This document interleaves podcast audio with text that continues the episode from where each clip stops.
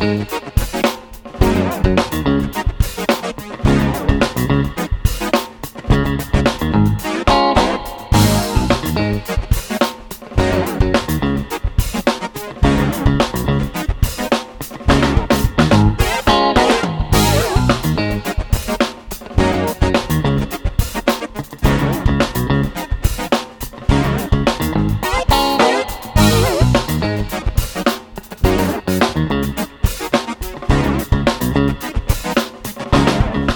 Boa tarde, terça-feira, 2 de janeiro de 2024. Não só está aberto o mercado, como está aberta a temporada 2024 aqui no podcast 45 Minutos. Eu sou Fred Figueroa, divido esse primeiro programa do ano com Pedro Pereira. Tá? E é um ano simbólico, é um ano importante, porque é um ano em que o 45 Minutos completa 10 anos de estrada. Né? No dia 8 de abril, a gente completa 10 anos do primeiro episódio lançado, ainda na, numa ferramenta chamada SoundCloud, eu nem sei se sobreviveu esses 10 anos junto com a gente. Deve ter sobrevivido, deve ter se adaptado aí às mudanças, mas era um programa que a gente gravava, soltava no SoundCloud. Depois a gente foi distribuindo para as plataformas agregadoras de podcast. Veio Deezer, veio Spotify, e agora, né, demoramos inclusive a fazer essa transição aqui para as lives para o YouTube. E hoje o 45 minutos se ramifica em todas essas plataformas e também né, no portal NE45, além de outros braços né, que a gente vai construindo, de outras parcerias. Tá? E assim como éramos cinco, né, eu, Cássio Zirpoli, Celso Shigami, Rafael Brasileiro e João de Andrade Neto, depois chegou Cabral Neto, Lucas Fittipaldi. Alguns foram saindo e outros tantos e tantos colaboradores, parceiros, amigos foram se juntando, tá? Na Bahia, em Fortaleza, em João Pessoa, Campina Grande, a gente tem ampliado aí nosso leque, tá? E, e pô, tantas pessoas passaram por aqui, estão passando, e é sempre uma alegria muito grande, tá? Então, dessa forma, a gente abre um ano especial um ano que vai ser uma marca para a gente, mas que também vai ser de muito trabalho, né, de muita dedicação para que a gente possa fazer uma cobertura cada vez mais próxima. E dentro dessa cobertura mais próxima está o mercado, esse programa que a gente criou agora em dezembro, né, para experimentar esse horário. Eu nem posso chamar desse horário de 13h30, porque a gente está abrindo o programa duas e pouquinho, tá? mas um horário que temos como meta começar às 13h30, mas a gente vai alinhando e vai ajustando isso, tá? Afinal, essa, como é final de ano, início de ano, não é tão fácil, né? A gente tem muita muita gente em recesso, né? Chegando, fica um pouquinho difícil montar a equipe, mas hoje conseguimos montar eu e Pedro Pereira e a presença de Pedro Pereira não está aqui por acaso. Não era que Pedro é o único disponível, só tem ele, vai ele mesmo. Pelo contrário. Pedro, o Bahia está no centro das pautas, né? O Bahia está no centro do mercado e do debate sobre mercado no país. Claro que hoje à noite, no Raiz, a gente vai ter a equipe completa e a gente vai voltar para esse tema. É claro que não vai ser apenas uma conversa aqui minha com Pedro, com vocês no chat. Tá? É, de noite, nós somos obrigados a aprofundar esse tema para além da especulação, né, da movimentação do Bahia para ter Everton Ribeiro. Para além disso, como o mercado, que parece que tardiamente está entendendo o que aconteceu com a SAF do Bahia, que foi adquirido pelo Grupo City.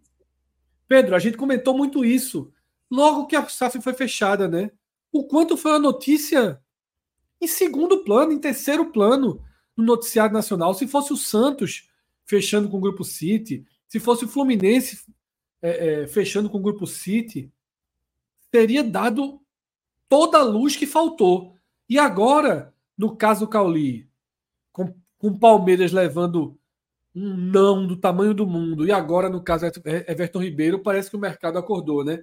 Seja bem-vindo, Pedrão, a 2024. Fala, Fred. Boa tarde. Boa tarde, Rodrigão, que tá aí na retaguarda e todo mundo que tá ligado. Feliz 2024 para todo mundo. É isso, Fred. É, quantas vezes a gente falou, né, que a, a mídia nacional não estava dando a devida importância à aquisição do Bahia pelo Grupo City, um player do tamanho do Grupo City chegando no Brasil, né?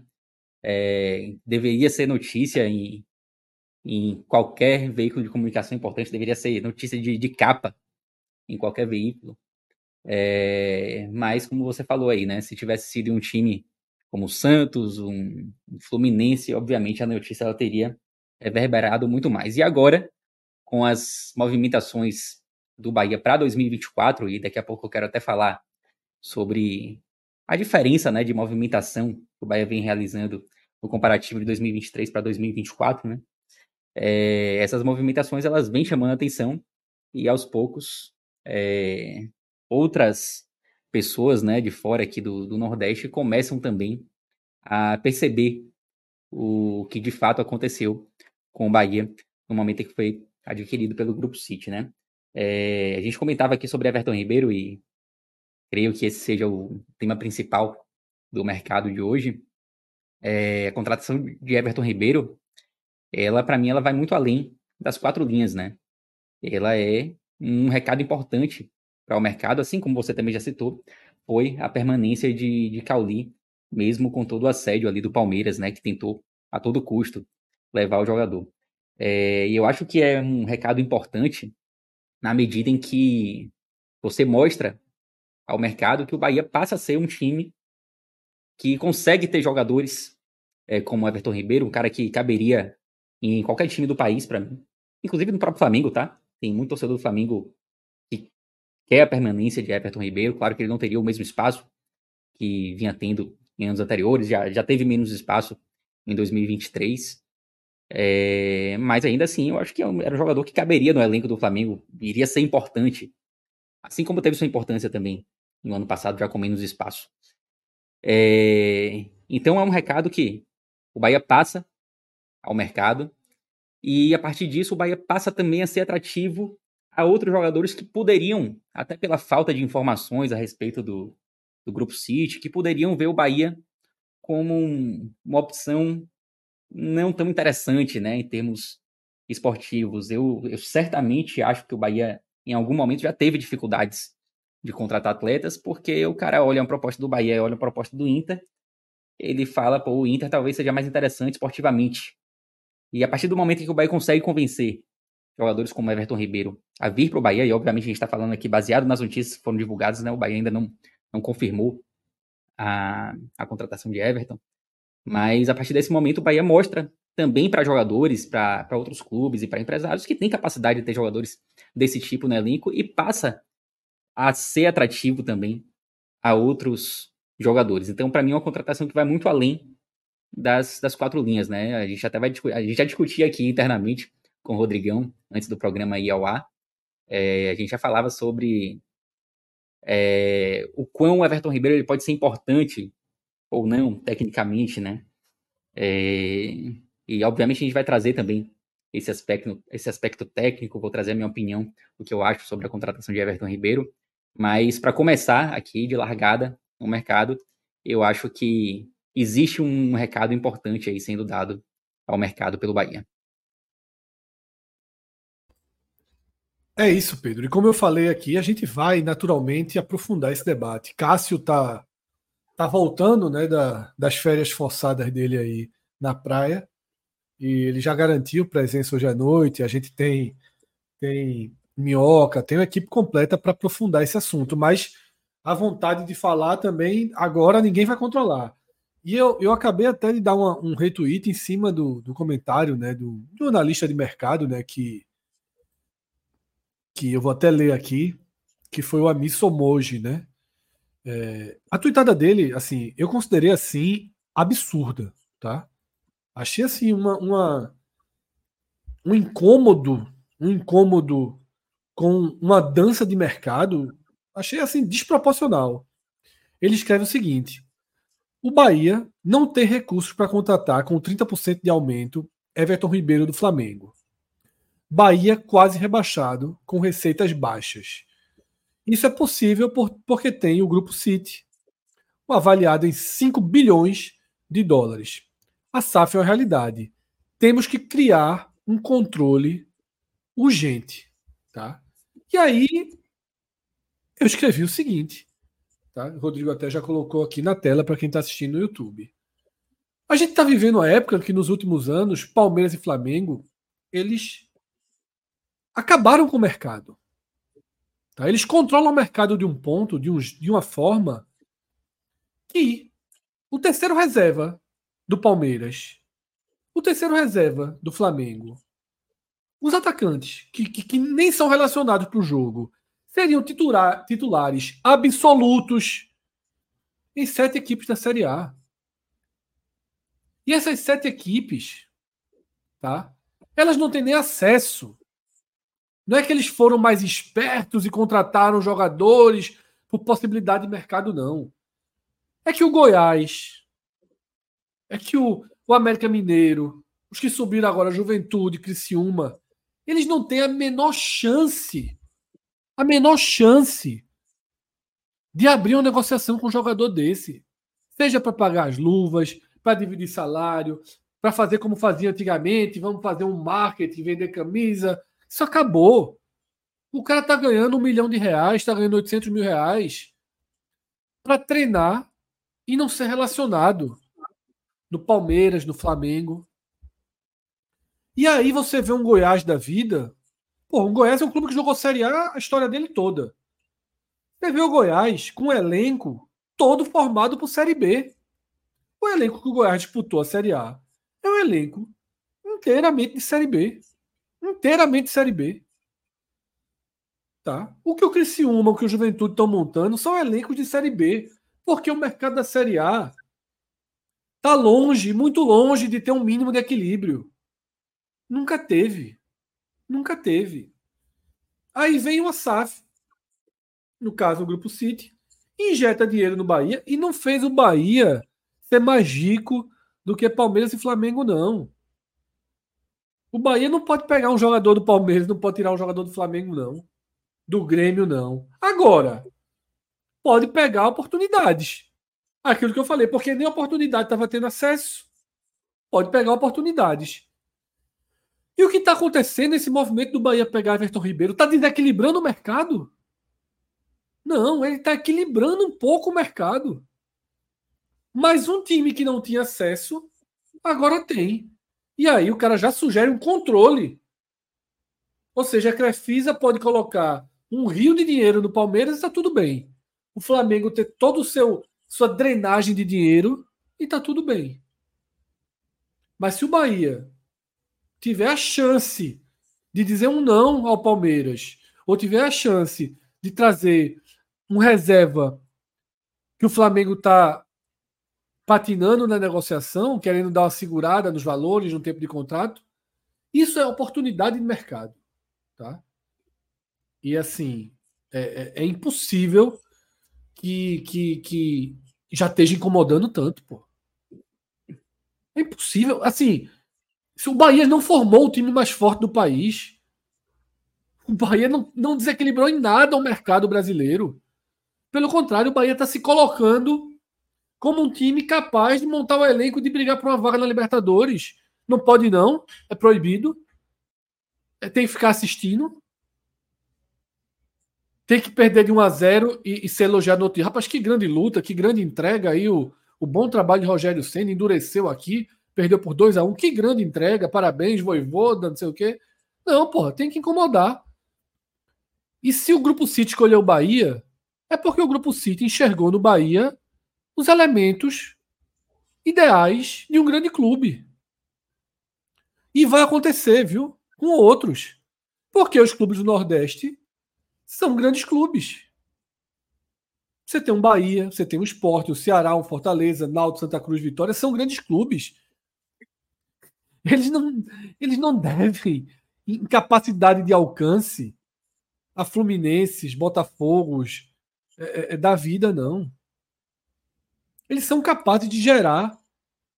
Né? Porra, o Bahia está entre as maiores receitas do Campeonato Brasileiro de forma recorrente, Pedro.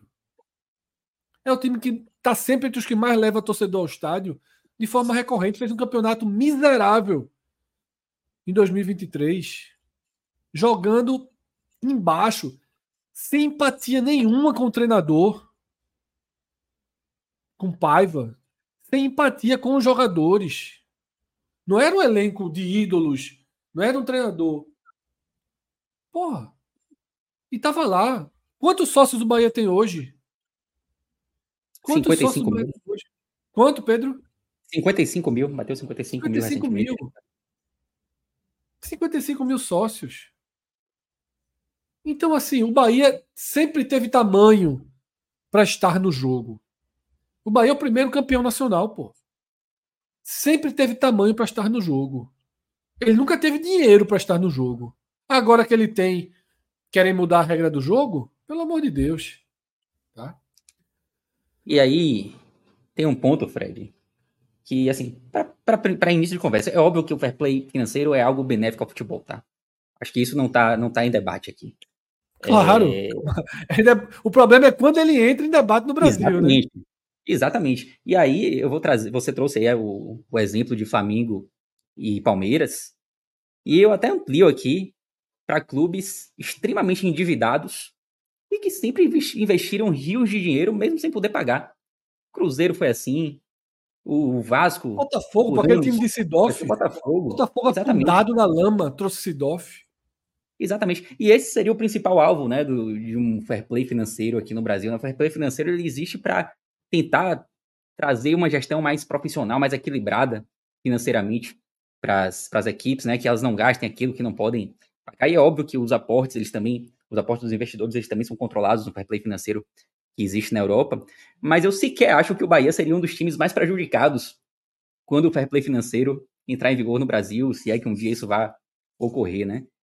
Outras, outras equipes seriam muito mais prejudicadas do que o Bahia. Claro que nesse momento, é, no momento em que o Grupo City está aportando dinheiro, o Bahia também teria que, teria, teria é, é, que recuar um pouquinho né, em relação a esses investimentos. Mas os aportes, primeiro, eles não são proibidos. E segundo, o Grupo City, ele, a tendência é que os aportes do Grupo City eles comecem a, a ser menores na medida em que o tempo for passando, né? É, o, Grupo City, o Grupo City não vai aportar dinheiro eternamente no Bahia. A ideia é que o Bahia seja é, rentável a longo prazo, a longo prazo, né? É, que o Bahia consiga caminhar com suas próprias pernas. E sobre Everton Ribeiro especificamente, o investimento, eu quero lembrar que Everton Ribeiro é um jogador livre no mercado, tá? Então, sequer houve um, sequer vai haver um, um pagamento, né? Um, o Bahia não vai adquirir um, um jogador, no caso de Everton Ribeiro, vai obviamente arcar com os, os salários, e foi esse o ponto que a Missão Mod trouxe. É, mas o Bahia já vinha com uma receita crescente nos últimos anos. E eu, eu até acho que o Bahia, pré-SAF, pré né? O Bahia não conseguiria trazer Everton Ribeiro. Mas não conseguiria muito mais por não ser atrativo a jogadores como Everton Ribeiro do que por uma questão financeira. O Bahia poderia se apertar ali, talvez, talvez fosse até um investimento irresponsável, tá? É, e até vou falar um pouquinho mais sobre isso daqui, é, daqui a pouco. É, mas a capacidade financeira ela até existiu. O Bahia tinha condições de pagar alto salário já, não no nível de Everton Ribeiro, mas se esticasse um pouquinho, ainda mais agora nesse momento em que o Bahia conseguiu zerar suas dívidas por conta do aposto do Grupo City, é bem verdade, mas o Bahia hoje é um, é um, um clube sem dívidas. Isso facilita também, facilita, é, faria com que o Bahia conseguisse é, ter salários mais altos, independentemente de haver ou não um aporte financeiro nesse ano, né? O, o aporte do pagamento das, das dívidas, ele já foi realizado em grande parte. O Bahia está quase, tá quase sem dívidas hoje. É, e isso, obviamente, facilitaria muito a gestão financeira do Bahia daqui para frente. Então, para mim, não seria nada do outro mundo o Bahia trazer um jogador com um salário pelo menos próximo ao que Everton Ribeiro ganha hoje. O Bahia não conseguiria trazer por não ser atrativo. É uma outra questão, né? É, mas financeiramente, talvez houvesse espaço ainda mais nesse momento aí de crescimento de receitas. O Fortaleza, qual é a receita do Fortaleza, o orçamento de, de receita do Fortaleza para esse ano? 250 milhões para 2024. O, o, o, o Bahia podia trazer Everton naquela conta, né? Se ele se machucar, um Deus nos acuda, se ele não jogar, um Deus nos acuda. Um sacrifício, uma responsabilidade financeira que os clubes aqui já fizeram outras vezes. Não seria inédito você fazer um, um aporte, um tudo ou nada. Mas, de fato, a diferença é que agora pode trazer e vai atrás de Sanches e vai atrás de, de outros, né? Não é filho único. Que, o que eu estou dizendo? E não é só Everton Ribeiro, tá? O não a Cauli, o não do as propostas, sobretudo do Palmeiras para Cauli, estão pesando nessa conta também. São dois movimentos muito contra a cultura que o Bahia fez nas últimas semanas.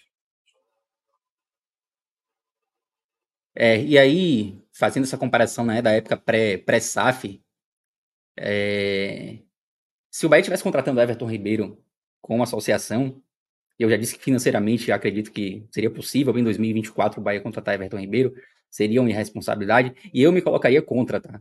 Porque você, como o Fred, Fred falou, né, o Bahia traria Everton Ribeiro num, num, num movimento de ter que abrir mão de contratações é, importantes e caras também em outras posições, né? Então, no cenário pré-SAF, eu me colocaria bem, bem contra uma, uma contratação como essa, tá?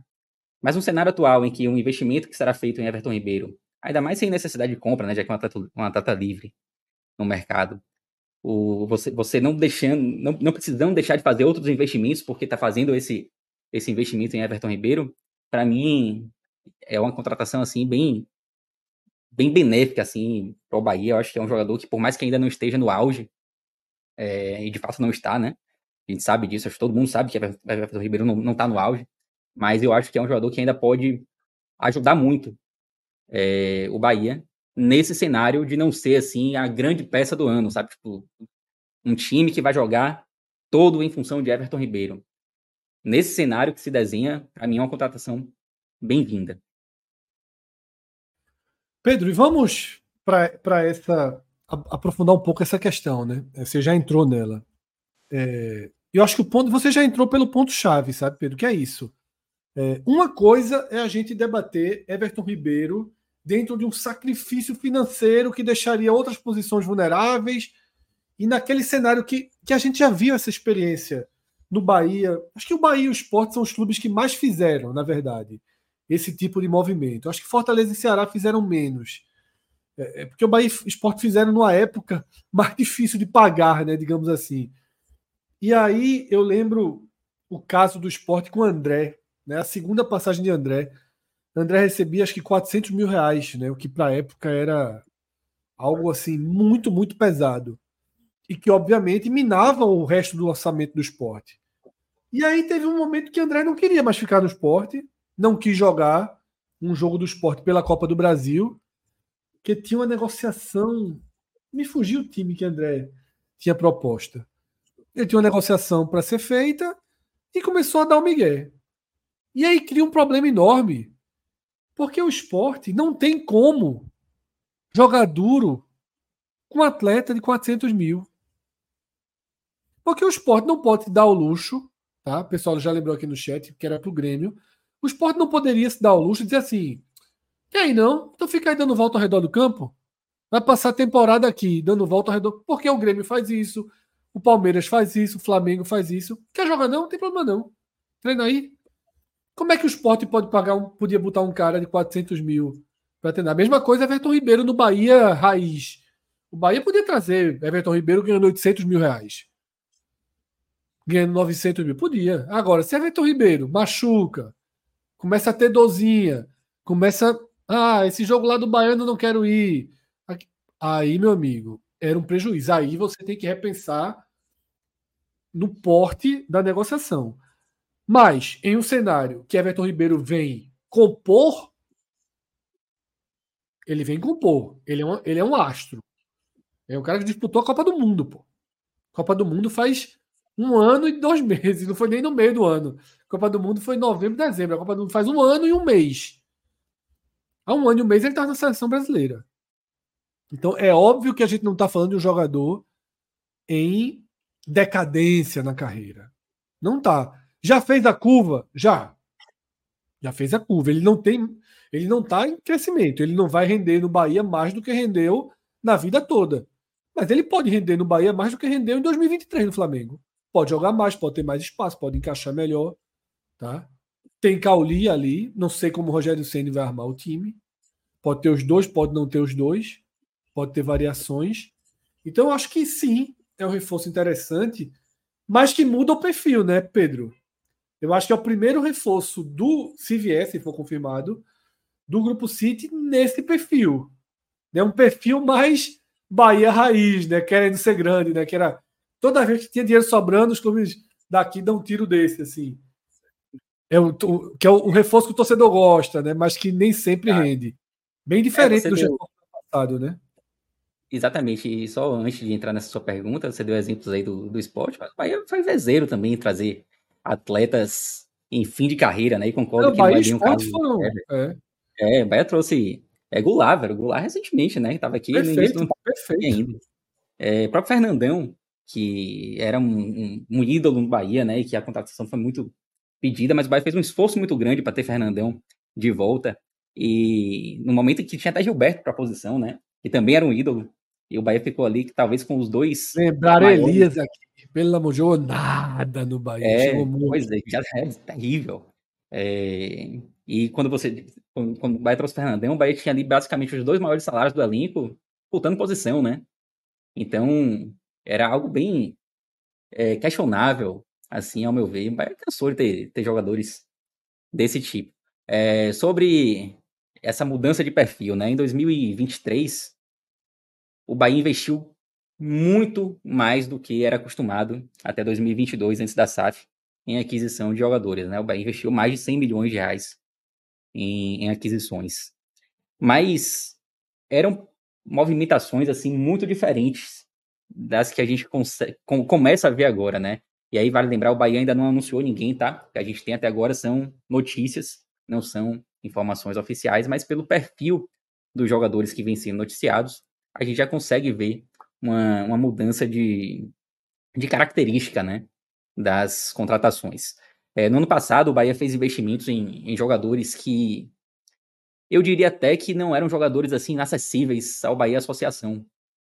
É, o Bahia, por exemplo, poderia ter, ter, trazido Cauli em um determinado momento ali, uma oportunidade de mercado. Poderia ter trazido Cauli por empréstimo lá da Bulgária. O cara que estava lá na Bulgária. Mas jamais um... pagaria 13 milhões, né? Jamais. Exatamente, jamais. a questão é essa. A questão é essa. O Bahia poderia ter trazido até Chaves, que foi a maior contratação da história, poderia ter trazido por empréstimo do Atlético Nacional. Mas o Bahia optou por fazer aquisições, né? Por ter aqueles jogadores em definitivo, até como uma forma de, de investimento, né? Você tem ali bens que você consegue revender daqui a alguns anos, você usufrui dele ali tecnicamente, depois você consegue revender é, por preços maiores futuramente. Foi isso que o Bahia fez. Então, eu, eu acho que em 2023 o Bahia ele mudou o patamar financeiro sem necessariamente ter mudado o patamar técnico. Tanto é que o resultado do Bahia em 2023, pegando o ano como um todo, foi um resultado de um ano ruim do Bahia pré-SAF, tá? É, o Bahia foi eliminado da Copa Nordeste, ganhou o Campeonato Baiano, é bem verdade, que, enfim, não precisa nem comentar. E lutou até o fim, uma, uma luta desgraçada para conseguir fugir, fugir, do rebaixamento. Um ano clássico, assim, do Bahia pré-SAF. Um ano ruim. É, então, por mais que a, o investimento tenha sido muito alto, e isso, obviamente, traz inúmeros pontos positivos, né? O Bahia pode se tornar sustentável ao longo do, ao longo do tempo por ter é, o direito é, sobre atletas aí como é, Diego Rosa, enfim, atletas que não, não trouxeram assim um ganho técnico importante em 2023, mas que podem daqui a algum, alguns anos render alguma coisa aí financeiramente, né? O próprio Chaves, que depois acabou sendo emprestado. É, e esse, esse aumento financeiro não foi acompanhado do, do crescimento técnico assim muito muito claro, né? Financeiramente o Bahia gastou muito mais e a evolução técnica ela foi é, em menor proporção, é uma, uma proporção muito menor, dica-se de passagem. O que a gente vê agora em 2024 é continua a, o crescimento ali do financeiro, né? O Bahia passa a gastar ainda mais do que gastou em 2023, pelo que a gente vai percebendo até aqui. E agora também vai contratando jogadores que seriam impossíveis um Bahia pré-SAF. Já falei sobre Everton Ribeiro. Everton Ribeiro seria impossível, nem tanto financeiramente, mas muito mais por não ser atrativo ao jogador, né? O Bahia não ia conseguir trazer Everton Ribeiro nesse momento. Era impossível. Era impossível o Bahia estar contratando Everton Ribeiro se não fosse SAF. É, então, a partir desse momento, das especulações que vêm aparecendo, das notícias que aparecem, a gente vê que o Bahia começa também a dar um passo técnico importante. Não dá para dizer que vai ter um passo ainda é, em termos de resultado, né? O resultado a gente só vai ver com o tempo. A gente não sabe ainda. Bahia vai, vai montar um time muito mais caro do que em 2024? Parece que sim. É, e aí, claro que há uma tendência de resultados melhores, mas a gente ainda precisa ver na prática como isso vai, vai acontecer. Mas para mim já está muito claro que há uma evolução técnica muito clara em relação ao ano passado do perfil de jogadores. Pedro, é, a gente teve especulado, né? Recentemente, Jean Lucas,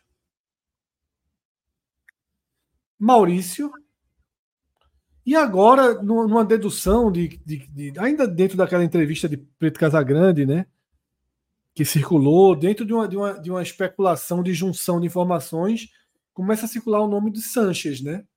Atacante chileno. São esses os nomes que estão circulando. Tem mais algum? Maurício ou Jean Lucas já teve alguma reversão? Como é que tá? Me atualiza aí das últimas notícias que chegaram até você. Não precisa ser nada bastidor, primeira mão, não. O que você tem acompanhado?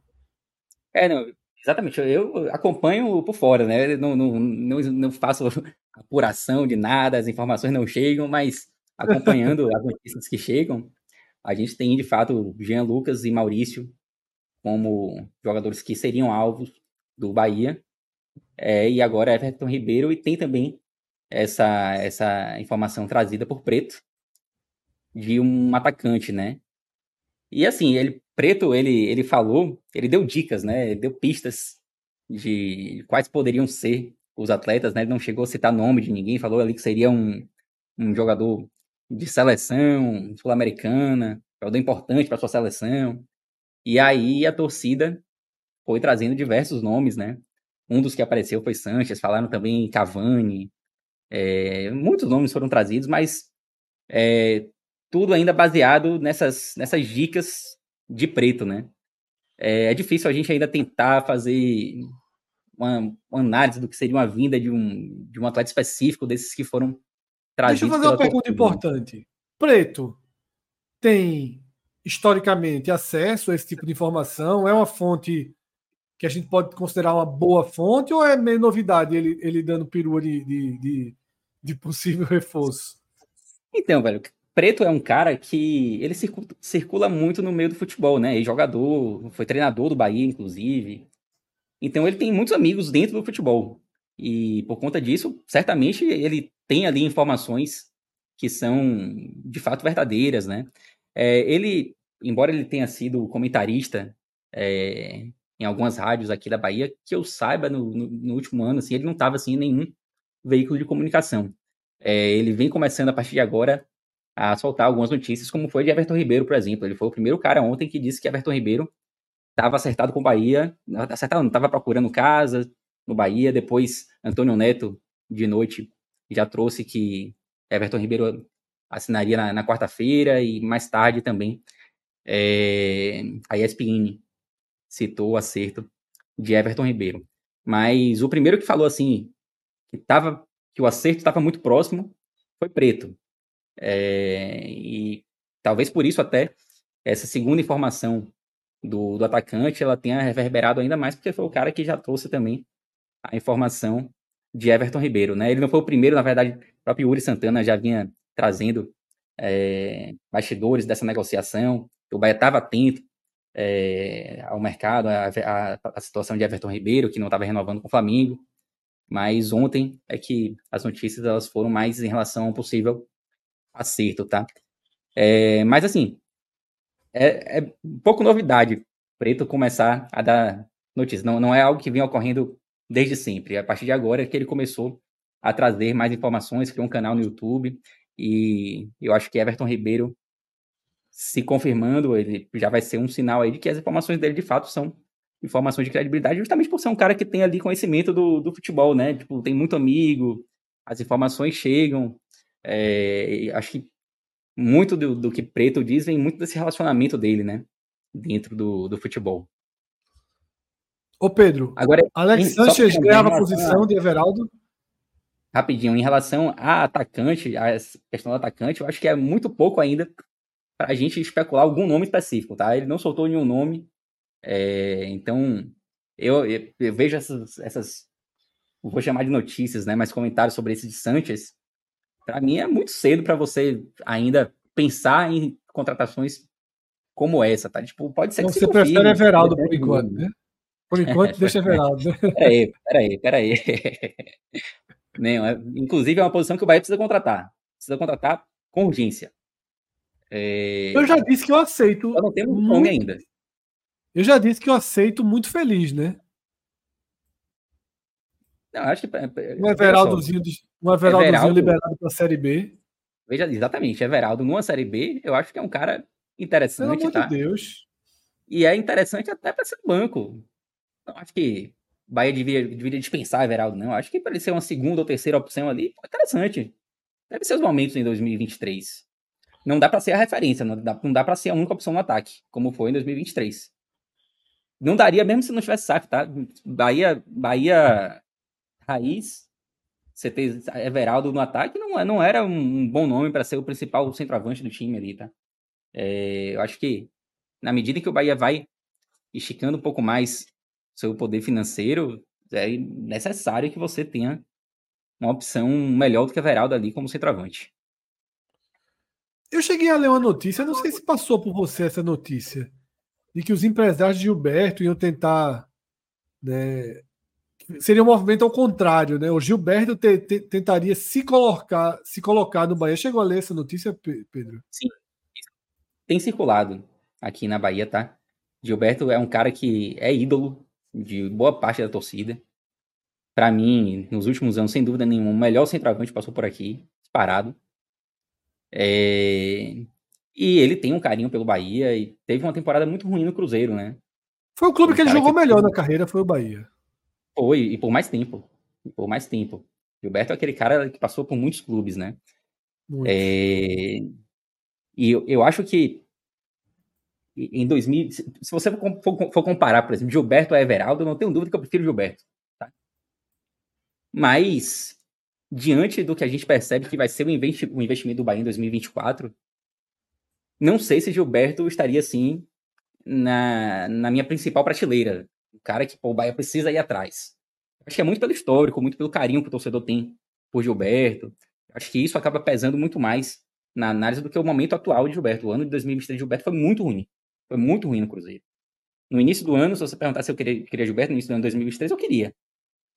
Hoje eu já tenho um, um pouco mais de pé atrás. É um cara que já está é, em outro momento assim de carreira e a depender do que o Bahia deseja nessa temporada, talvez Gilberto não seja o nome ideal. Seria, se você disser para mim, Gilberto tá vindo para ser ali uma segunda opção, centroavante. Beleza. Pra, é, vale, vale mais ou menos é parecido com o Everaldo, né? Everaldo, acho que no banco é útil. Everaldo, Gilberto no banco aí seria útil também. Seria interessante você ter um cara como ele no elenco. É, aqui no é, chat, ser o principal nome. É, aqui no chat, é, o nome, por incrível que pareça, os torcedores do Bahia não, não, não, não aprovariam o retorno nesse momento da história, né? Você vê aí, Lucas Nemédio, não faz mais sentido ele jogar no Bahia, né? Eu, a chave da turma virou, viu? A conta, é... A turma abraçou a conta, a conta no é. positivo, o saldo verdinho, dinheiro infinito. É, exatamente. E assim, Fred, eu vejo muita gente, muitos torcedores do Bahia, querendo mesmo virar chave, né? Da, do Bahia, do Bahia SAF, do, do Bahia Associação Bahia SAF. E nesse sentido, há até uma resistência a jogadores que passaram aqui. Bahia teve. Bahia, saíram notícias aí de, de Gregory, né? que poderia ser mais um jogador que, que voltaria ao Bahia.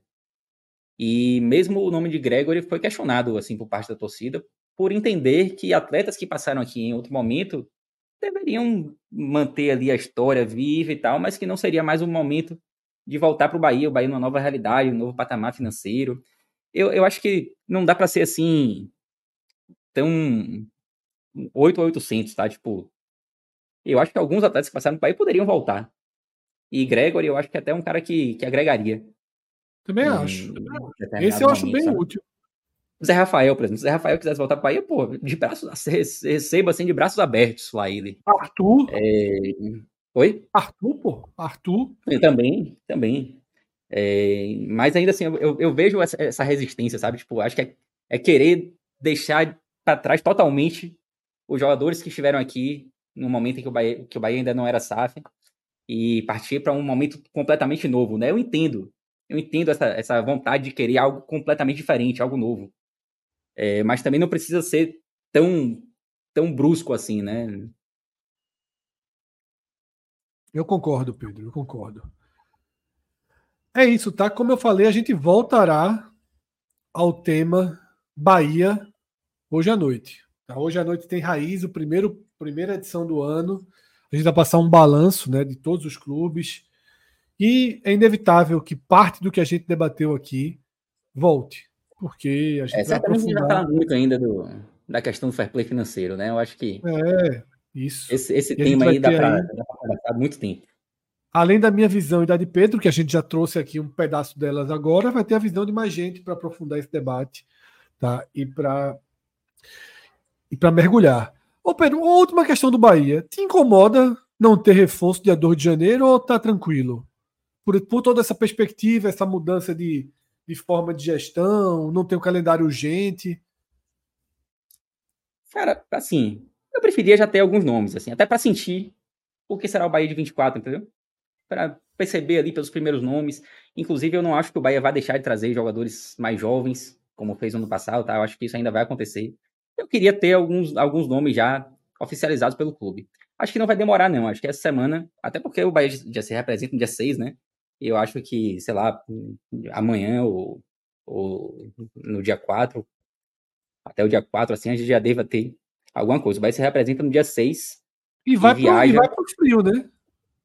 E vai, vai pro frio, vai pro frio. Viaja no dia 9 para Manchester, que foi outra outra movimentação assim do Bahia que deu gerou debate, né? Algumas pessoas acham que não é muita vantagem você fazer a pré-temporada em Manchester.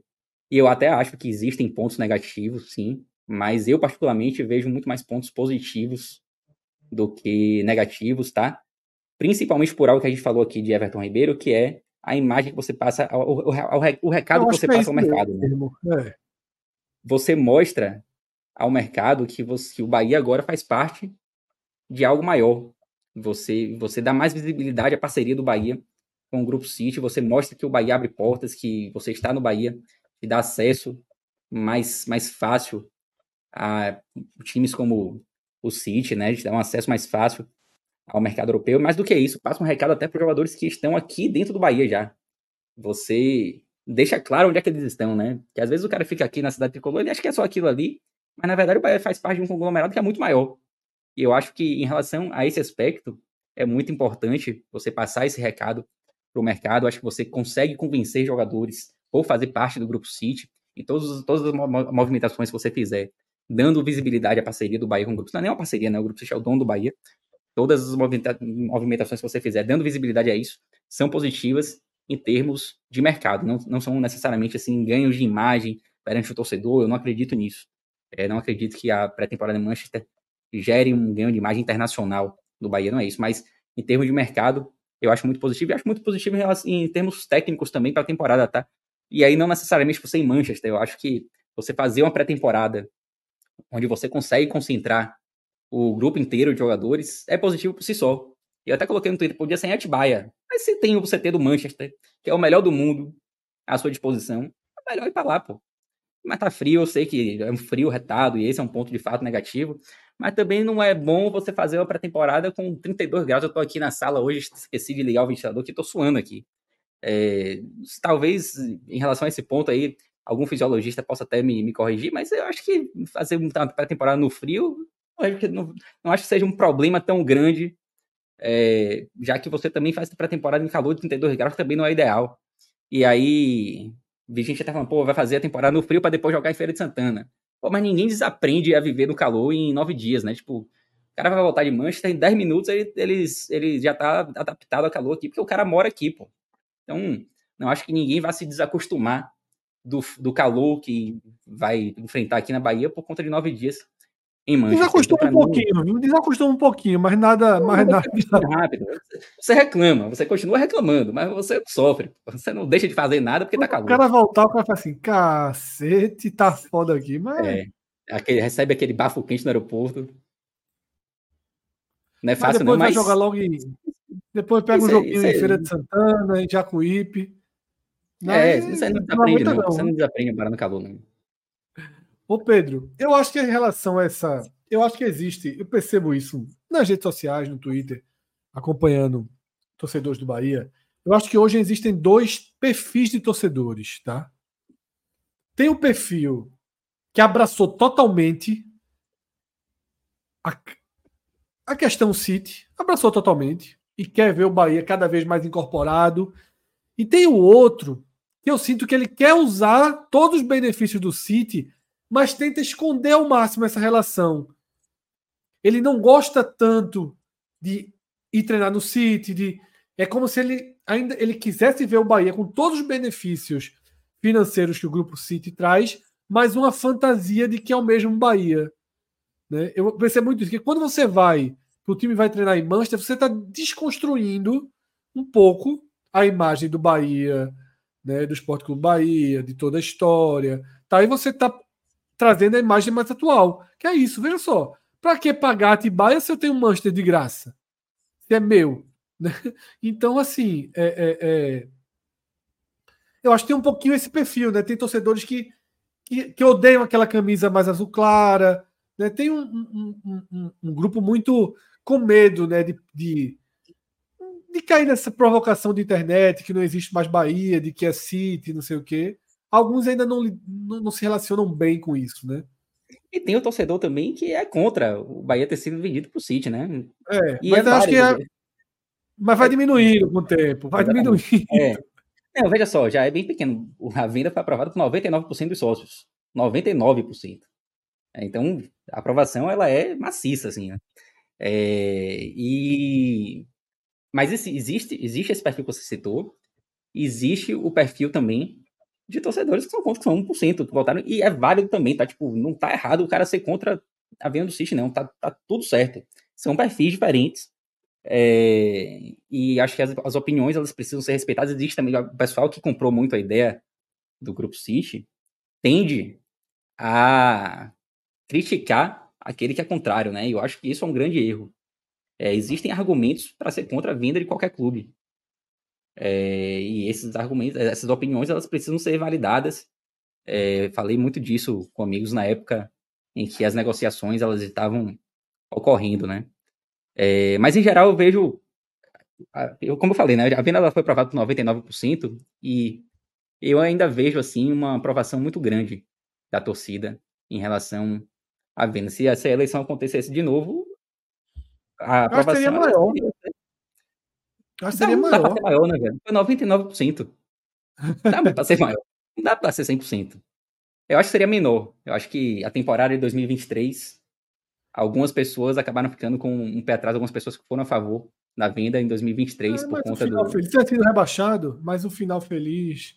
É isso, e, e assim, era o primeiro ano, né? Eu acho que a grande maioria da torcida entende e entenderia, mesmo em caso de rebaixamento, que o projeto a longo prazo, ele, obviamente, seria, haveria uma desaceleração nesse primeiro momento com o rebaixamento, mas se você fizesse a, a votação no dia seguinte, o rebaixamento seria aprovado de novo. O que eu percebo é isso, assim, sabe? Tipo, muita gente, por, por mais que o ano de 2023 tenha sido decepcionante dentro de campo, eu ainda vejo muita gente confiante é, no projeto do Bahia com o Grupo City. Rodrigo, vamos abrir ali o NE45 e vamos no Fortaleza, tá? Porque o Fortaleza está perto de anunciar um, um goleiro que pode, se for o nome, se confirmar o nome de Santos, tá? É, pode até pode até disputar posição com o João Ricardo. Eu acho o João Ricardo mais goleiro, mas a gente sabe que Santos tem é, outras características. Né? É um goleiro que joga muito bem o jogo com os pés. É um bom nome, né, Pedro? Assim, dos que circularam, muito melhor que Tadeu, né? Tadeu tem um, dois dedinhos de folclore ali em torno dele. O Fortaleza, sem SAF, vai também ficando mostrando toda a sua solidez, porque você ter João Ricardo e Santos, talvez reserva, né, também mostra um avanço muito grande, né? É isso. É, eu acho uma excelente contratação, tá? E mostra também o poder que o Fortaleza criou de ser atrativo a determinados jogadores, né? Aquilo que a gente falava do Bahia. O Bahia, com o Everton Ribeiro, ele mostra que é atrativo. E o Fortaleza vem fazendo isso por conta dos últimos anos. É, sem SAF, com um, uma gestão financeira sólida, com aumento de receita ano a ano e totalmente estabilizado ali na primeira divisão, né? Fortaleza hoje é um time interessante para qualquer jogador do Brasil. É, inclusive, já adiantando aí o que eu acho da temporada de 2024, se, se, a gente for fazer um prognóstico aqui da Copa do Nordeste, para mim Fortaleza é favorito. É o, o time do Nordeste a ser batido é, hoje. Favorito, é favorito. Por conta de tudo que já construiu, mesmo com os investimentos que o Bahia parece que vai fazer, né? É, mas o Bahia ainda é um time que vai, vai se formar, né? O projeto do Fortaleza ele já vem sendo construído há muito mais tempo. O Fortaleza já tem uma base sólida, uma base que deu certo. É, um treinador que já está há muito tempo na casa. É, então, para mim, o, o, principal time do Nordeste em 2024 ainda é o Fortaleza, com o Bahia tentando chegar, né? O Bahia vai tentando chegar é, para alcançar o, o, Fortaleza, mas eu acho que é uma excelente contratação, sim, Santos. E de fato você fica com duas opções no gol ali, e é importante você ter um elenco qualificado, né? A gente fala tanto aqui que, por muitas vezes, times do Nordeste conseguem montar bons times, mas não conseguem montar bons elencos, né? E o movimento de você fortalecer o elenco como um todo, ele é muito importante para uma temporada longa.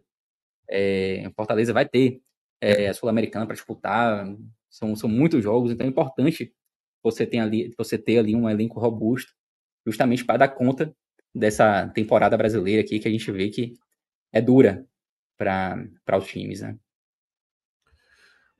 Pedro, é, é, o Bahia está satisfeito com o goleiro? Está fechado ou precisa ir nesse mercado também? Não acho que seja uma posição que o Bahia vá atuar, pelo menos nesse primeiro momento, não. É, o Bahia renovou com o Danilo Fernandes.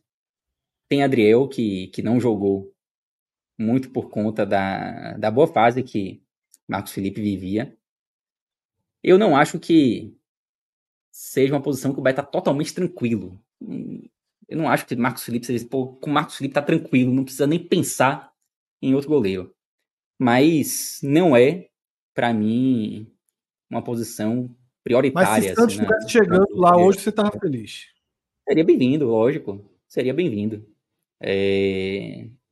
Eu acho que existem outras posi posições mais importantes para o Bahia atacar nesse momento. Goleiro, acho que dá para ir para 2024, tá? Com o que tem. Mas é claro que se pudesse reforçar mais ainda, melhor ainda. Se você puder ter à disposição, se Santos estivesse chegando no Bahia, ótimo. Mas não acho que seja a prioridade nesse momento, não. Concordo, né? O Fortaleza, porque... que, inclusive. É, fala, fala. Adriel nem jogou no Bahia, não teve nem oportunidade, né? E foi uma contratação que agradou, assim, no primeiro momento, né? Mas a gente não viu ainda dentro de campo. Muito por conta da fase de Marcos Felipe, né? E o próprio Danilo Fernandes, por ser também uma liderança, né? é, acabou renovando também. Então Bahia tem três goleiros ali que eu acho que dão conta. O Danilo Fernandes, quando jogou esse ano, foi o primeiro tempo daquele jogo contra o Fluminense, ele foi muito bem. É, mas foi um tempo só, né? Tipo, ficou machucado. É, então, não dá nem para saber exatamente a real fase, né? O real momento do Danilo Fernandes. Mas quando, quando precisou dele, ele, ele foi bem.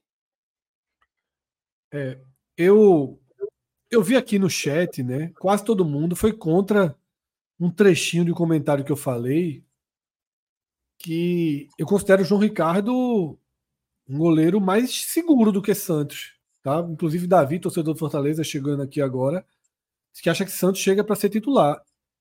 Eu não acho, não, viu? Eu acho que Santos ele tem um índice de erro muito maior do que o de João Ricardo. O João Ricardo é um goleiro que falha muito pouco. É um goleiro muito estável. Sempre fui fã de João Ricardo, né? no América, depois foi para o Ceará. E tá muito bem no Fortaleza, muito tranquilo, um goleiro que entrega muito, tá? Santos viveu um ano de irregularidade. Goleiro é diferente de jogador né, de linha. Goleiro, quando entra numa certa irregularidade, perde um pouco a confiança. Não acho que ele já chega jogando, tá? Então não sei se ele se ele se ele chega a titular no Fortaleza não, tá? Não acho que Voivoda abre a temporada com o Santos no lugar de João Ricardo, não. Eu acho que o João Ricardo teria que dar motivos. E acho muito difícil que João Ricardo dê motivos, tá? Acho, a não é, ser que... O, importante, o importante é, Fred, você ter opção. Você, é. você ter opção é muito bom. E o Fortaleza hoje tem duas opções. Tem uma briga pela titularidade, e esse é o melhor cenário, você ter dois, duas peças ali que podem ser titulares em determinados momentos, né? Claro que eu não estou falando aqui para fazer um revezamento de goleiros, não acredito nisso. Eu acho importante você ter um goleiro fixo. É, mas é importante você ter opções, né? Falei, temporada longa, pode ter contusão, pode ter diversas situações, às vezes é, um momento de João Ricardo em 2024 pode ser não tão bom, não tão bom ou o mesmo Sim. pode valer para o próprio Santos. Então, Fortaleza hoje tem duas opções, tem duas boas opções de goleiro, e isso é muito importante. É isso, tá? É... Sei que estou indo na contramão, mas acho que um pouquinho tá. Um pouquinho. Vai estar tá um pouquinho empolgada com o Santos. Tá? Um pouquinho empolgada. Para mim, ele é muito mais marcado pela sua habilidade de construção, início de jogada, do que pela sua segurança né, dentro debaixo das traves. Virou terceiro goleiro do Flamengo, tá?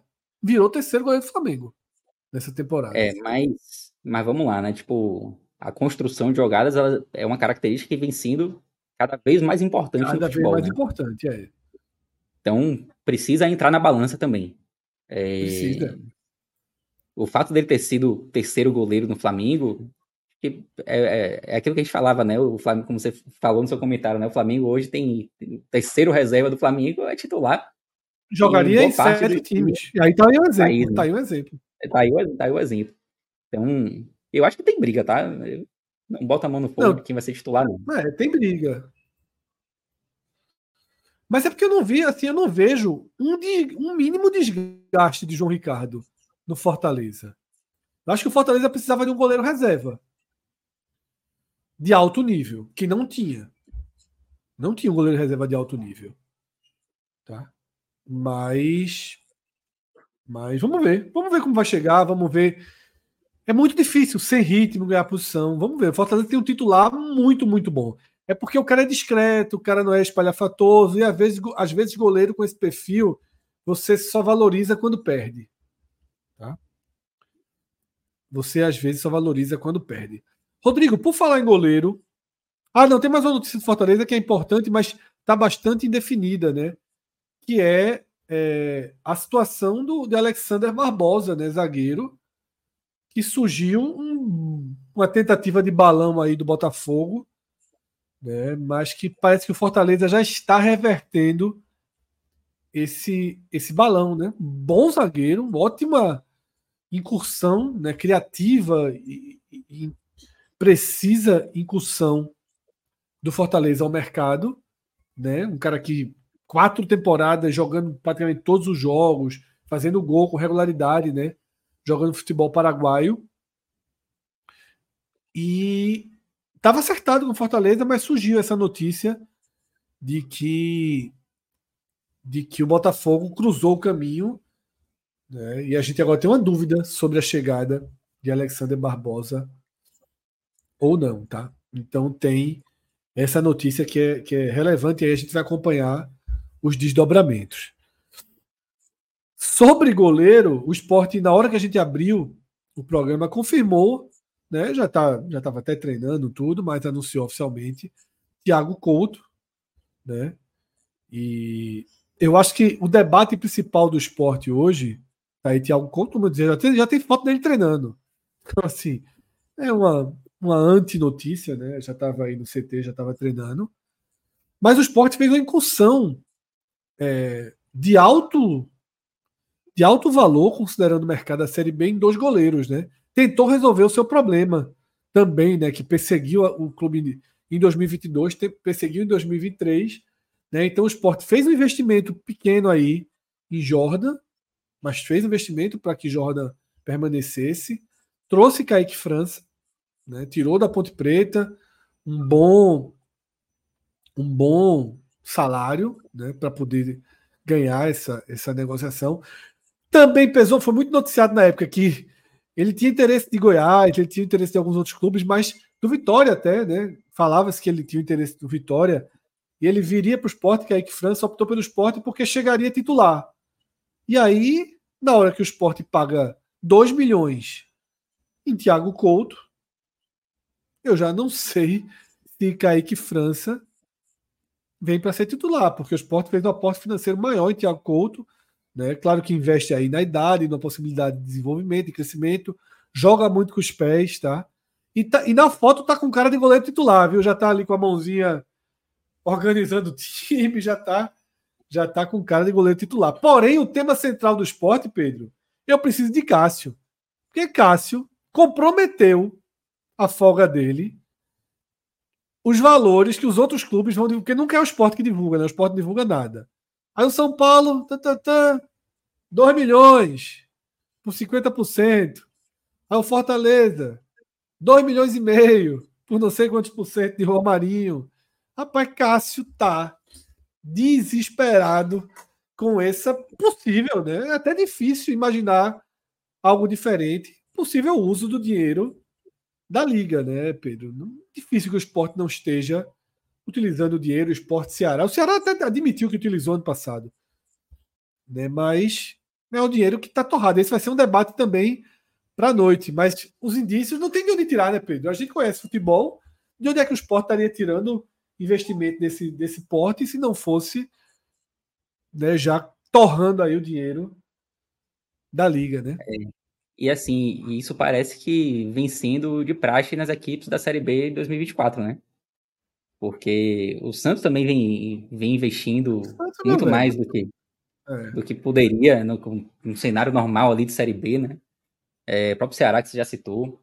É, e aí é aquela coisa, né? Você vê o seu adversário investindo, você fala, pô, eu também vou precisar investir para conseguir acompanhar, né? Para conseguir me garantir ali entre os quatro, que é de fato o desafio mais importante, né? Da, da Série B. Mas, claro que você usar receitas não recorrentes nunca é, assim, um cenário ideal, ainda mais comprometendo receitas futuras, né? É, o, ideal, o ideal quando você recebe um dinheiro extra, desde que, inclusive é importante não ser, que não seja adiantamento, mas quando você tem um dinheiro extra, é importante que você invista ali em infraestrutura, né, para que você consiga criar formas de ter essa receita de forma recorrente por conta da estrutura que você tem, os jogadores que você consegue trazer por conta da estrutura e por aí vai. É, mas eu também não eu não consigo assim ficar tão, tão naquela, tipo, ah, não pode gastar nada na medida que os outros também estão gastando, sabe? Tipo, bate eu também. Eu, também. eu tô guardando isso, eu tô guardando isso pra, pra Cássio, mas, porra, tem que competir, é. né? De alguma, de alguma forma tem que competir. É isso, é, é, é um cenário que coletivamente é ruim, mas individualmente acaba sendo necessário, né? Porque o esporte tem que subir, o Ceará tem que subir. São times que têm uma estrutura que para conseguir manter aquela estrutura, precisam estar na primeira divisão.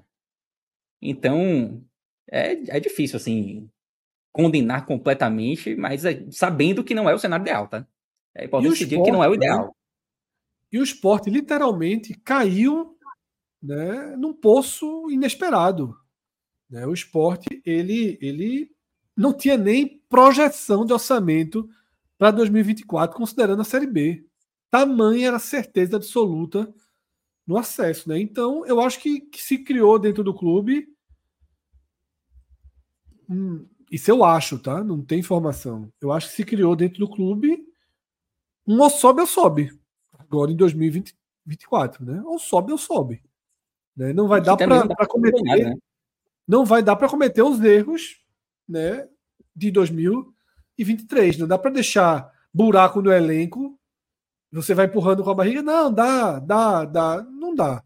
Né? Mas é, a gente tem que ver essa questão desse uso né, do dinheiro, de quanto está comprometendo, né? quando, quando é bem feito e quando não é bem feito. Por exemplo, o dinheiro em Tiago Couto me incomoda menos do que o dinheiro em Romarinho. Porque o dinheiro de Tiago Couto ele é um dinheiro com possibilidade de voltar. É investimento. Goleiro novo, goleiro uhum. bom, goleiro jogo, que jogou. É um goleiro com boa base, um goleiro que atu... Veja só, no dia que a gente trouxe essa notícia, Pedro, eu até li aqui. Era uma notícia que foi, foi vinculada por André Hernan. E os comentários embaixo era torcedor de São Paulo revoltados com a venda, revoltados. Tá dando, tá, tá doando o jogador, o cara tem talento, pelo amor de Deus, é melhor do que não sei quem, devia estar tá jogando, tá muito barato. Tá... Torcedor de São Paulo revoltada, né? Revoltada com, com, com, com a venda. E a torcida do esporte revoltada com a compra. o que mostra também abismos né, de parâmetro. Mas a gente volta para esse tema tá, no programa da noite, porque como o próprio chat falou, né, é, Cássio está vindo aí trincado. Eu também quero ver se hoje de tarde eu tento conversar com alguém do esporte para tentar entender melhor né, esse esse direcionamento das contratações. Ainda vem mais contratações. O esporte deve trazer mais quatro jogadores. Eu acho que dois deles, pelo menos, né, num patamar de Série A. Sim, quando eu falo Série A, naturalmente eu me refiro à Série A ali, né, o quarto quadrante da Série A, uma Série A sobrevivência ali, né, jogadores que poderiam estar tranquilamente no clube de Série A. Na verdade, assim, o mercado do esporte, o esporte não subiu, mas o mercado do esporte é incomparável aos reforços do Juventude, do Criciúma, né? até do próprio Vitória. Os jogadores que o esporte trouxe são todos mais interessantes do que os jogadores que o Vitória trouxe até aqui nessa, nessa virada de ano. Né? Mas isso é um tema para mais tarde. Tá? É, teve um superchat que chegou aí, Rodrigo, vamos dar uma lida. Fred, João, né, mandou o superchat, grande abraço, João. E outras pessoas estão seguindo essa mesma linha, eu concordo 100% com o João. O problema é a falta de transparência. Nem orçamento temos para 2024, é muito amadorismo. É... Nem orçamento de 2023, João. Tá? Nem orçamento de 2023. O que dirá de 2024? Né? É... é de fato um. É de fato um problema. Né? Que eu não sei em que momento. Eu não sei em que momento o esporte vai aceitar que, te, que, os tempos são outros, né? Eu acho que é até constrangedor para o clube, sabe, Pedro? Eu fico até vendo, meu irmão, o clube não tem vergonha, não. Porque assim, quando você negocia com equipes como São Paulo, quando você negocia com equipes como Fortaleza, que tem outro nível de gestão, outro nível de transparência, fica constrangedor, pô. Porque você não revela e vai a outro clube e revela tudo em detalhe. Tá? Fica feio, pô. Fica por que esconder?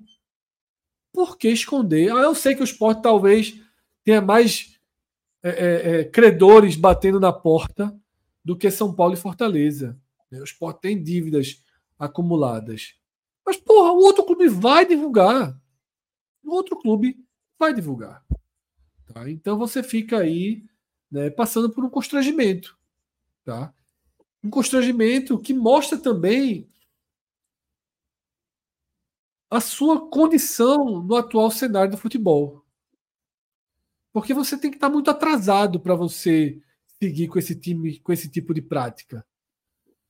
É um tipo de prática amadora, é um tipo de prática antiga, é um tipo de prática antiquada, é um tipo de quadro de prática que, que eu acho que o mercado não não abraça, sabe? Acho que um, um patrocinador, por exemplo, eu se fosse um patrocinador preferia estar com minha marca ao lado de uma empresa, de um clube que tenha um posicionamento mais transparente.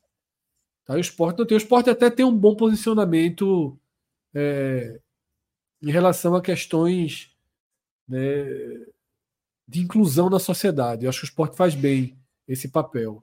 Tá? O esporte faz esse papel bem, porém, porém, na questão de mercado, na questão financeira, ainda está alguns passos aí atrás. Né? Ficou, né? Ficou, foi ficando, ficando, enquanto, enquanto os outros clubes vinham avançando. Tem algo, Pedro, a comentar nesse sentido? Não, eu concordo, assim, que a transparência, ela de fato agrega valor a, aos clubes, né? É, e, por outro lado, eu posso trazer o exemplo do próprio Bahia, né? Que se tornou uma caixa preta em relação a aquisições de jogadores. E vendas não ocorreram ainda, né? Mas em relação a aquisições, o Bahia também é um time que, é, depois que se tornou SAF, não divulga absolutamente nada. Zero. É, inclusive, fala-se muito que os, os valores que, que foram é, divulgados em relação às aquisições do Bahia em 2023, na verdade, são até um pouco é, acima do que de fato foi pago, né? Mas não tem como saber, não tem como saber porque o Bahia também se tornou uma caixa preta em relação a isso. Antes de ser SAF, o cenário era diferente. É, o Bahia era um time até dos mais transparentes. É, se você entrar no site do Bahia hoje, você consegue ver diversas informações ainda da época pré-SAF. Mas com esse movimento de SAF, eu não coloco mais nem só o Bahia, né? Com esse movimento de SAF, talvez a gente veja um retrocesso em relação a essa transparência, né? Verdade. que vinha crescendo muito no futebol, a gente vinha vendo cada vez mais clubes se preocupando com essa questão da transparência, até por serem associações e deverem informações aos seus sócios, né? E com o SAF, a gente já vai vendo uma movimentação diferente, porque são empresas e que não devem é, explicação a seus sócios torcedores, né? É, deve explicação ali a, a, a, a seus sócios reais, né? Mas o torcedor acaba ficando em segundo plano, é um preço que se paga, né? É isso, tá? A gente, como eu falei, volta para esse tema hoje no Raiz, ali por volta das 22 horas. Nessa terça-feira, a gente abre o calendário do futebol, né? Como é de costume aqui no Brasil, com a Copa São Paulo de Futebol Júnior, né? E a Copa São Paulo eu, que não sou especialista em apostas, não sou tipster, não, tenho é, nenhuma experiência mais relevante nesse mercado, porém, na Copa São Paulo eu gosto, viu, Pedro? Eu acho que a Copa São Paulo é uma das melhores das melhores oportunidades de se apostar, porque eu sempre sou um cara que gosta de apostar realmente no favorito. Eu não sou muito de apostas mirabolantes assim no, no ah, eu acho que hoje está com a carinha de que o Cuiabá vai ganhar do Palmeiras na linha. Eu não, não é muito minha linha. E a Copa São Paulo, para mim, ela é a ode dos favoritos. Então, Rodrigo, pode clicar ali na Copa São Paulo, tá? Para a gente ver o que já tem para hoje. Tá? Deixa eu ampliar aqui minha tela, porque dá para a gente ir forte aí, tá? Ceará, Atlético Paranaense, já pode começar logo colocando, marcando os dois. Atlético Paranaense nem. nem cotação. Saiu, o Atlético Paranaense deve ser tão favorito aí que, é, que nem tem. O Botafogo joga hoje também, mas não tá aí, né, Rodrigo? Só tá indo até o Atibaia, né? É. Não, tá aí dentro mesmo. É... A portuguesa ali é a portuguesa de São Paulo contra o Catanduva. Do Rio. da Ilha. Aí talvez seja melhor Catanduva, né? É, só que aí já foge um pouco daquele perfil de, de aposta que você estava traçando. Foge. Né? porque o perfil aí só tem o Ceará. Aí quebrou, né? É. Só é, pode de repente ver nas outras competições aí se tem alguma alguma oportunidade aí com favorito aí no, no campeonato inglês, é, campeonato espanhol. Porque tem o Atibaia também, eu iria contar no Atibaia contra o Gama, eu iria no Atibaia. O Gama tá muito fora do futebol. Aí é um, uma boa combinação, mas né, com, com segurança são essas duas, né? É, essa do Atibaia aí é meio no escuro, né? A gente não faz ideia de como tá a base do Gama, né? Pode ser que tenha é, algum É, mas é porque assim, o jogo é em Atibaia, normalmente, né? É na casa do, do, do time de São Paulo ali tal. É. Porra, o Gama, meu velho, tá morto. Ah, pelo menos pro futebol que a gente vê, tá morto, né?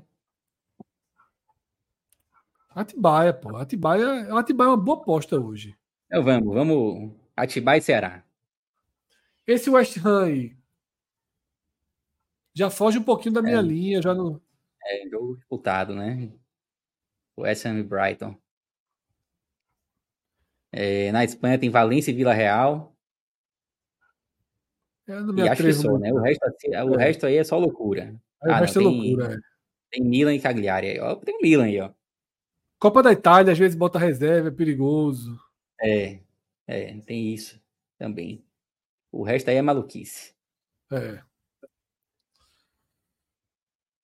Vamos, é, vai, Rodrigo, vamos fazer só essas duas.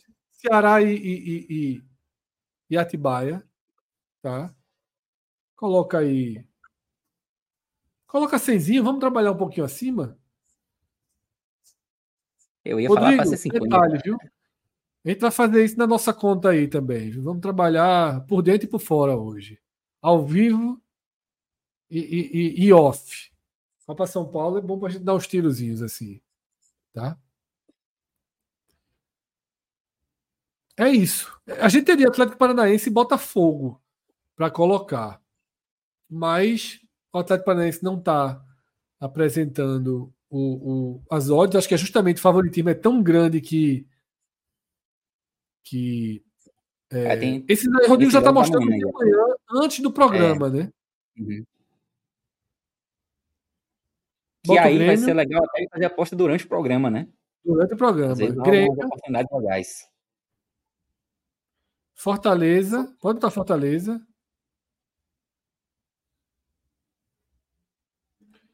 Esse Tanabi é perigoso, perigoso demais, Tanabi Ponte Preta. Entro não. Grêmio sim. É, tem o, tem o tem oito anos ali contra o Itapirense. Mas é perigoso também. Perigoso. São Caetano. Aí, aí que volta Grêmio. Aí vamos lá. Chape é contra o Jacuipense. Jacuipense é chatinho, né, não, Pedro? É, é uma, uma, um time que faz um trabalho ali de divisão de base. Não sei como é que tá Flu, a Chape, né? Flu. Fluminense do Rio pagando 1,10. Flu junto. Criciúma contra quem? Esse Atlético é qual Atlético que o Criciúma pega? Atlético Cearense. É bom perguntar a Minhoca mais tarde. Porque para a gente ver assim, Atlético Cearense, ver, ver que a Havaí retrô. Vê que bronca, eu sou mais um retrô. Tá ligado? A turma acha que o retrô é desconhecido, não sei o que, o retrô é organizado. É. As, Chapecoense e Jacuipense eu também não. Eu confio na Jacuipense.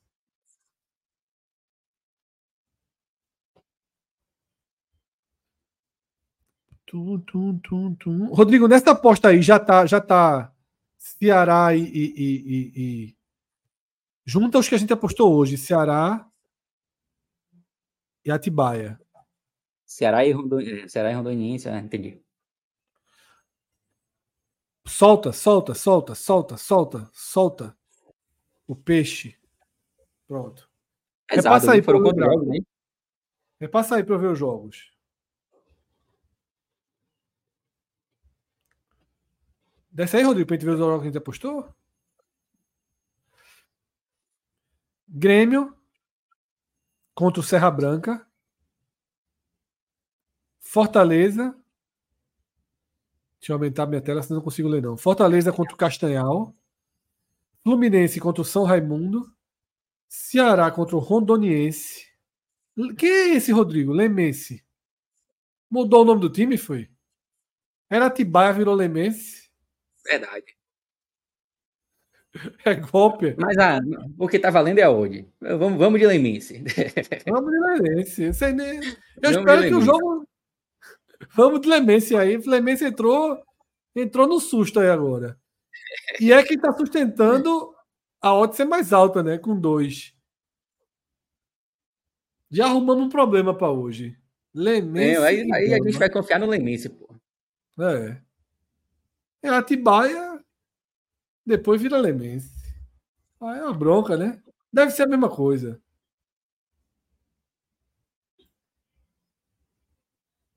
É, Wagner Tavares lembra isso. Exatamente, o Atlético Cearense foi bem na Copinha no passado. Eu lembrava disso. Não dá para não dá para encarar não. Naquele, naquele jogo, naquela dupla ali, Criciúma e, e Atlético do Ceará e Havaí e retrô. Se brincar, eu sou retrô e, e, e, e Atlético. Eu acho que de repente vai dar uma apostinha no retrô, tá? É, o Lemense era o Esporte Clube Atibaia e mudou o nome. Então tá, então tá em casa. Tá em casa. Tá bom, para começar isso aí. Para começar isso aí. Vamos fazer história nessa Copa São Paulo, tá? Vamos fazer história aí. Mas é bom começar. A melhor rodada é a segunda, tá? Porque você assiste a primeira, pega uma noção melhor dos times, tá? E, e aí você faz as apostas. Rodrigo mostrando a forma mais fácil de abrir uma conta com o código podcast 45 no Beto Nacional. Quem entrar no ENE 45 clicar, clica no banner e já vai direto, tá? Na verdade, a gente já entrou tão direto aí porque a gente estava logado. Mas se você clica aí no banner, você vai para a área de cadastro, um cadastro de 20 segundos, cadastro super, super, super rápido, tá?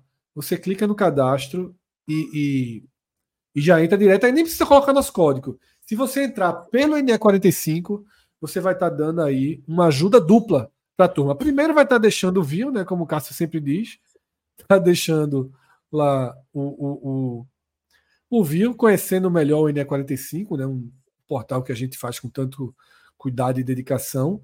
Clica no Beto Nacional e já entra direto na conta, tá? Já já abre sua conta e já e já tá também dando a força aqui ao nosso projeto. Ou você entra direto no Beto Nacional, coloca o código podcast45, pode clicar no QR Code que está aqui embaixo na tela, tá? Do outro lado aqui da nossa, da nossa tela, da nossa borda, tem também o QR Code do seu torcedor, tá?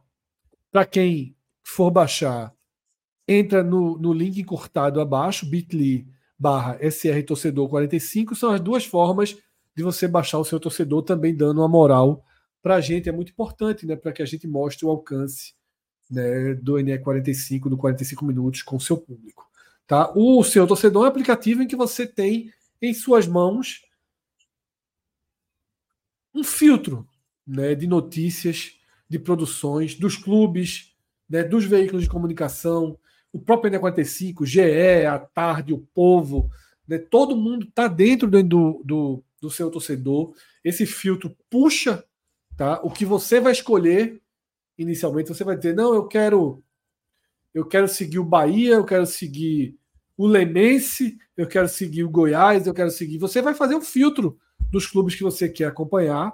Daí tá? você vai receber o material que esses clubes jogam na rede, você vai receber o material que a imprensa publica sobre esses clubes na rede, que determinado é, é, é, é, jornalista, que determinado especialista também comenta. Então, você tem um filtro de notícias, você também começa a interagir com seu, com seu clube, com outros torcedores do seu clube. Tá? Você tem um, um tempo real perfeito, um tempo real de nível do mais profissional que existe, igual a Flash Score, a todos os outros que a gente está acostumado a utilizar, tá? E a tendência é com o tempo, o seu torcedor vai ficando cada vez mais imersivo, cada vez mais em contato e parceria com os clubes. Tá? O Santa Cruz é o primeiro exemplo. O seu torcedor está patrocinando Santa Cruz e tem, criando várias ações com o Santa Cruz. Tá? O mesmo vai acontecer muito em breve com outras equipes do país. Tá? É um aplicativo nacional, é um aplicativo que cobre futebol internacional, mas ele é criado aqui no Nordeste. Tá? Ele está dando os primeiros passos dele aqui no Nordeste. O Nordeste é o público-alvo, o Nordeste foi escolhido para ser o ponto de partida do seu torcedor. Então, para a gente é muito importante que quem quiser conhecer o seu torcedor, baixe através ou do QR Code que está aqui na tela ou desse link encurtado. O Rodrigo também sempre joga o link no chat, tá? Gratuito, de cadastro ultra veloz e vai ser sempre gratuito, tá? Não, você nunca vai pagar nada. É realmente a intenção dele ser gratuito e trazer esse, esse tipo de informação, tá?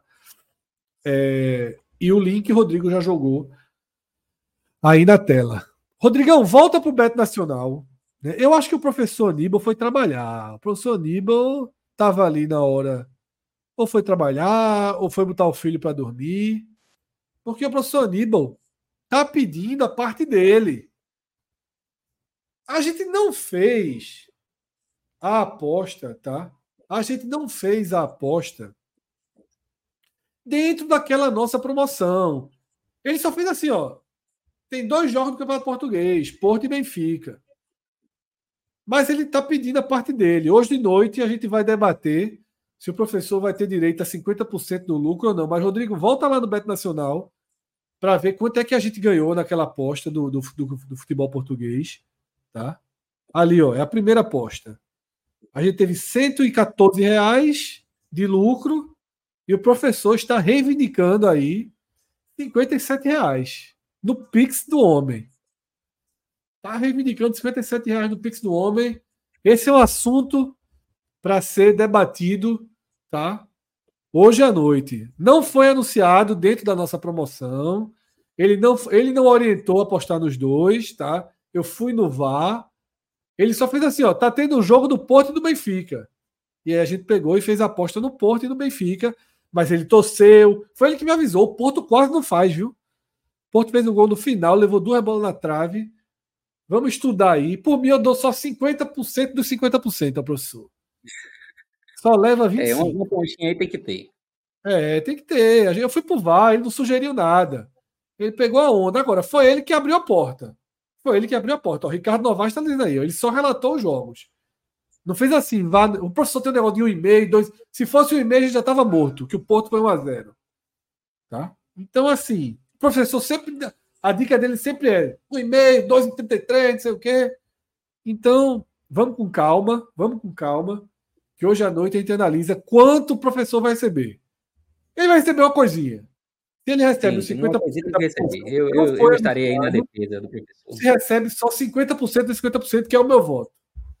Dá para começar o ano pagando pagando 100% ao professor, não. Mas vai ter uma votação. Se a galera fizer 50%, o Pix na hora. O professor, o professor já abre o ano aí com 57 reais na conta. Se ele tiver, vai ter que mostrar que ele tem também uma conta no Beto Nacional com o nosso código, tá? Senão, aí o professor caiu o professor, tá? E o professor vai ser cortado pela raiz. Vai ter que criar uma conta no nome de Apolo, tá? No nome de Abel. O professor tá fazendo menino com sua porra lá em Lisboa. Quando voltar, vai voltar com a família grande. Mas é isso, tá? 10 da noite a gente se reencontra.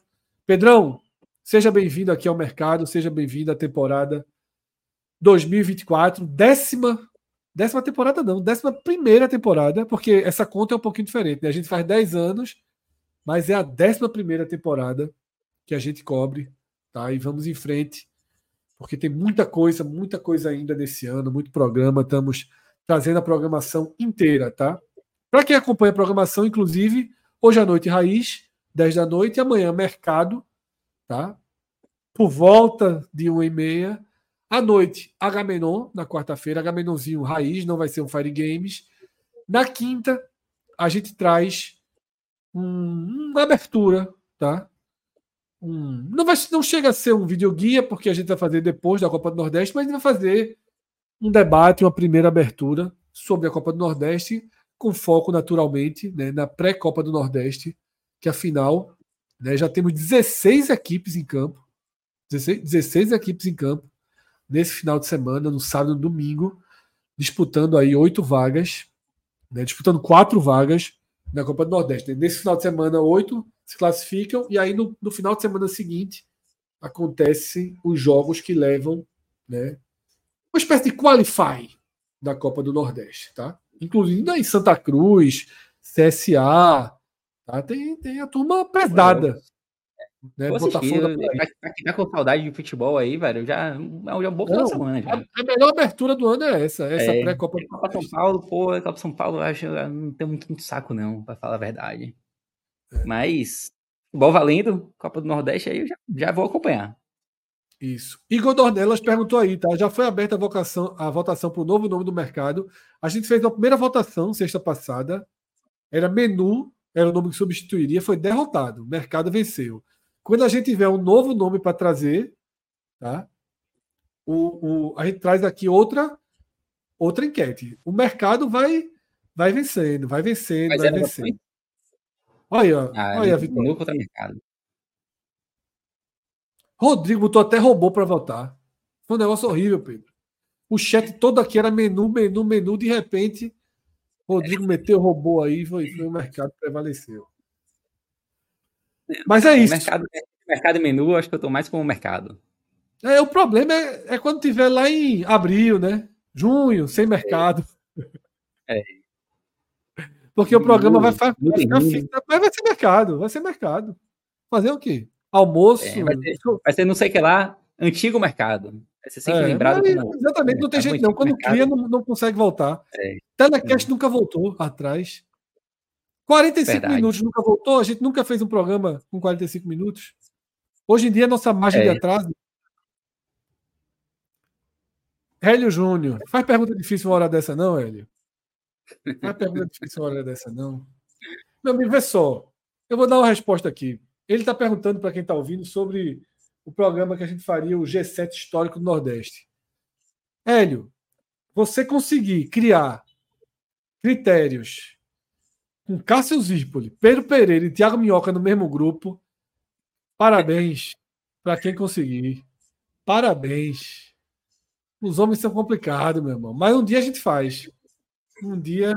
Volta. O professor aí. Olha o professor querendo Pix. Olha o professor querendo Pix. É, professor. Justo, professor. Justo. Teu Pix, teu Pix. Vai para votação da. Vai para votação da hoje à noite. Vai para votação da cúpula. O professor vai estar dormindo. Quando ele acordar amanhã, ele vai saber se tem Pix ou não na conta dele, tá?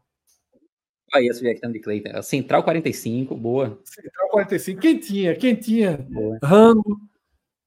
O programa começa a que horas? Mas faz pergunta difícil também, não, Pedro? Faz é, pergunta difícil é, também, não. 13h45, 12h45. Uma e meia originalmente. Tá entrando é, no ar. Assim, a atualidade nunca foi o forte, né? Nunca foi, nunca foi. Marca registrada. Quando as pessoas me perguntam hoje, por que 45 minutos? Porque é o tempo médio da margem de atraso da gente. É por aí. Hoje foi mais Senhores... que isso. Hoje o Rodrigão me disse que era 13 horas. É, é mentira dele, né? Ele mente, ele mente para achar que ele já conta com atraso. Mas Pedro entrou às 14. Eu cheguei em casa, eu cheguei em casa 1h40 e pouco. Olha, o brasileiro botando a culpa em quem não tem culpa. É pau. Aí, 45 minutos de espera. É por aí, grande é por aí. Isso aí é só o robozinho de Rodrigo. Isso aí é tudo comentário lá do começo do, do, do programa, tá?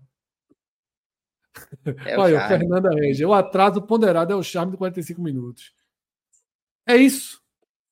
Voltamos à noite, tá? 10 da noite a gente se reencontra por aqui.